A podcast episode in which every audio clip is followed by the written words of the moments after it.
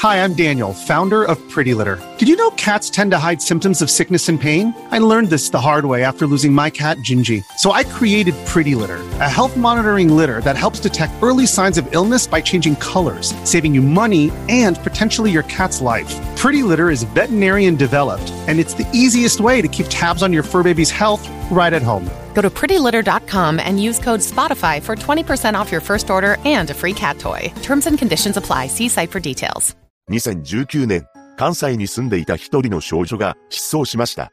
それから本件はとんでもない真相が明らかになっていくのです。詳細を見ていきましょう。後に謎の失踪を遂げることとなる A 子さんは大阪府に住んでいました。彼女は失踪当時12歳の小学6年だったそうです。そして2019年11月17日、この日は日曜日であり、A 子さんは午前7時頃に朝食をとっています。この姿は母親が確認していました。その後 A 子さんはどこかへ出かけたそうで、母親が気づいた時には自宅から姿を消していたのです。そして、いくら待っても帰ってきませんでした。心配になった母親が A 子さんが所有する携帯に電話をかけたのですが、彼女が出ることはありません。実は A 子さんは過去に同級生の家に遊びに行って午後11時頃に帰ってきたことがありました。そのため、この日もその可能性があったのですが、彼女と連絡が取れないことを不審に思った母親が警察に届け出たのです。そして、大阪府警も A 子さんが何らかの事件に巻き込まれた可能性があるとして、数百人の捜査員を投入し、周辺の防犯カメラなどを確認しましたが、彼女の手がかりを発見することはできなかったのです。そうして A 子さんは、忽然と姿を消してしまいました。しかし、それから6日後、事態は急展開を迎えます。2019年11月23日、A 子さんが住んでいた大阪府からおよそ430キロも離れた栃木県小山市にある交番に一人の少女が駆け込んできたのです。この交番に勤務していた警察官はその少女を見て驚愕します。なんと少女は全身が雨で濡れている上、靴を履いていなかったというのです。さらにその少女の口からとんでもない言葉が言い放たれました。男の家から逃げてきた。このように話し、はっきりと自分の名前も喋ったのです。そう、この少女こそが6日前に大阪府で失踪した A 子さんでした。何でも、彼女はその男の家から逃げ出して3時間以上さまよい、ようやく交番を見つけたそうなのです。栃木県警は、その少女の写真を家族に送って、身元を確認してもらったところ、本人だと判明しました。保護された A 子さんには目立った怪我などもなく、健康の状態にも問題はありませんでした。しかし、A 子さんからまたも衝撃的な告白がされたのです。驚くべきことに、彼女は警官に対し、男の家にもう一人女の子がいます、と話してきたというのです。この言葉通り、A 子さんの記憶を頼りに、捜査員が男の家を突き止めると、そこにはもう一人の少女、B 子さんが見つかりました。この B 子さんは15歳の女子中学生であり、2019年6月頃に茨城県で行方不明になっていたのです。もちろん家族から捜索願いが出されていたのですが、A 子さんが保護されるまで消息はつかめずにいました。ただ、B 子さんが行方不明になってから一度だけ捜査員がこの男の自宅を訪ねたことがあったのです。というのも、B 子さんはメモを書き置きしていたそうで、そのメモから捜査員が男を割り出し、家宅捜索を行っていたと言います。しかし、その時は B 子さんを発見することはできませんでした。なぜなら、男が B 子さんを床下に隠していたからです。こうして少女たちを無事に保護したわけですが、一人の男が逮捕されました。一体なぜ男はこのような犯行に及んだのか詳しく見ていきます。本件を起こした伊藤仁志は医療関係の仕事をしている父親のもと出生します。彼が生まれてから弟と妹も生まれ、一家は5人家族になりました。また、もともとは東京の新宿区で育てられていたそうなのですが、伊藤が5歳の時に一つの不幸が一家を襲ったのです。なんと、父親が交通事故に遭い、他界してしまったのです。それからは、シングルマザーとして母親が3人の子供たちを育てることになりました。また、一家で栃木県に移り住んだそうです。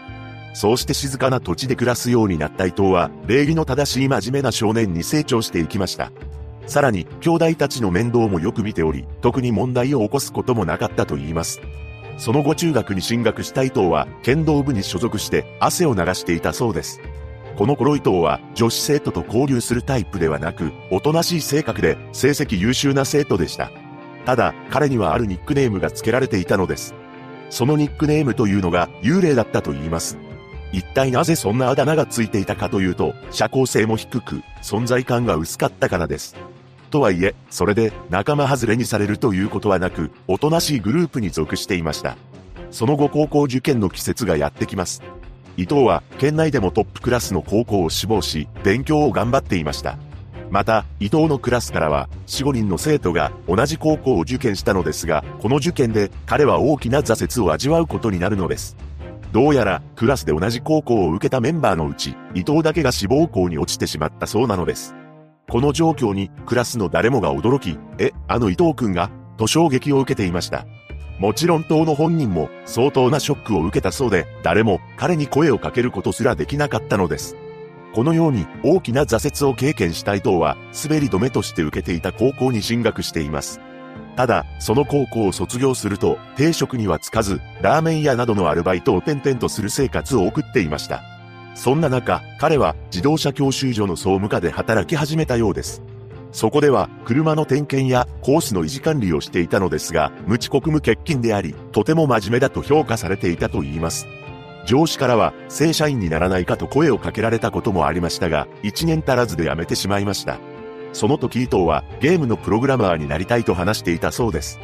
ただ、ゲーム関係の仕事に就くことはなく、そこからは親のすねをかじりながら生きていました。つまり、ニートになったのです。この時には弟や妹は独立して家を出ていたため母親と二人暮らしでした。しかし、伊藤が事件を起こす1年ほど前から状況が変わっていきます。というのも、母親が祖母の介護のために近くにある祖母宅で生活するようになったのです。母親が家に来るときは掃除や洗濯をするときぐらいだったと言います。そのため、実質2階建ての一軒家に一人暮らしの環境が出来上がってしまいました。伊藤は仕事をすることなく夕方に起きて適当な日々を送るようになります。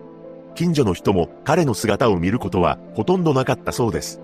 しかし、ある時母親が近所の人と立ち話をしていると、いきなり、おい、いつまで話しているんだ、などと怒鳴ってきたことがありました。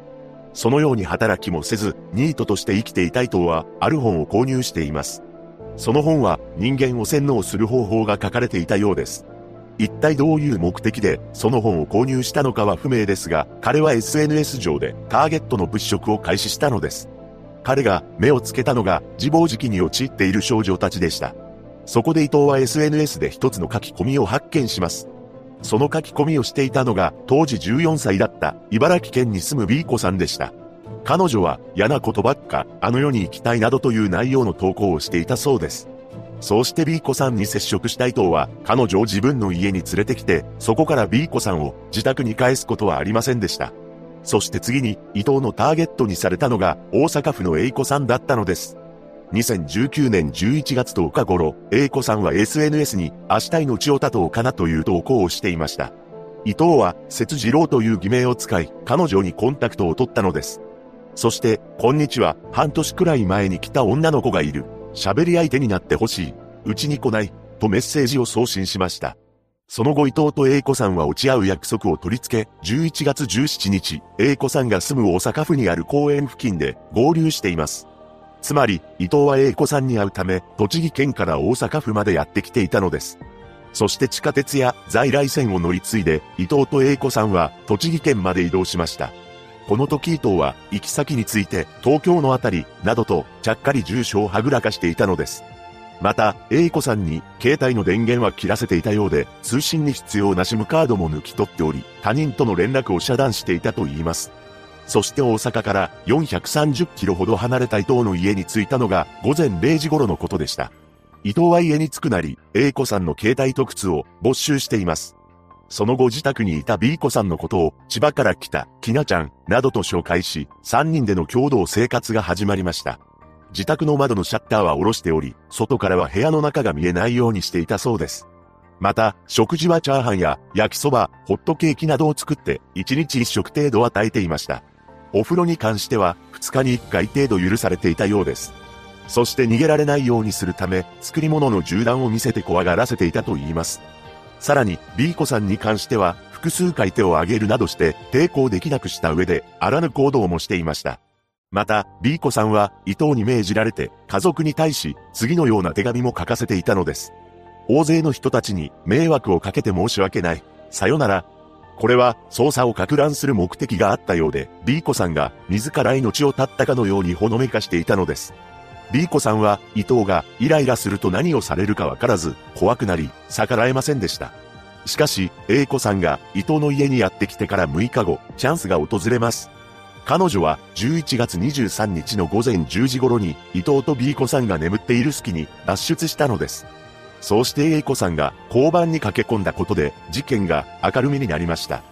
本件については、当初 A 子さんが住む地域の防犯カメラなどに彼女の姿は映っていなかったとされていたのですが、保護された後に伊藤と A 子さんらしき二人が駅の方に並んで歩く姿が映っていたと報じられています。もしかしたら警察は捜査状況を公にしないため、当初は捜査が難航していると発表していたのかもしれません。逮捕された伊藤は取り調べで次のように供述しています。A 子さんを両親の承諾なく私の家まで連れて帰りました。でも、誘拐したつもりはありません。相談に乗り、助けようと思っただけ。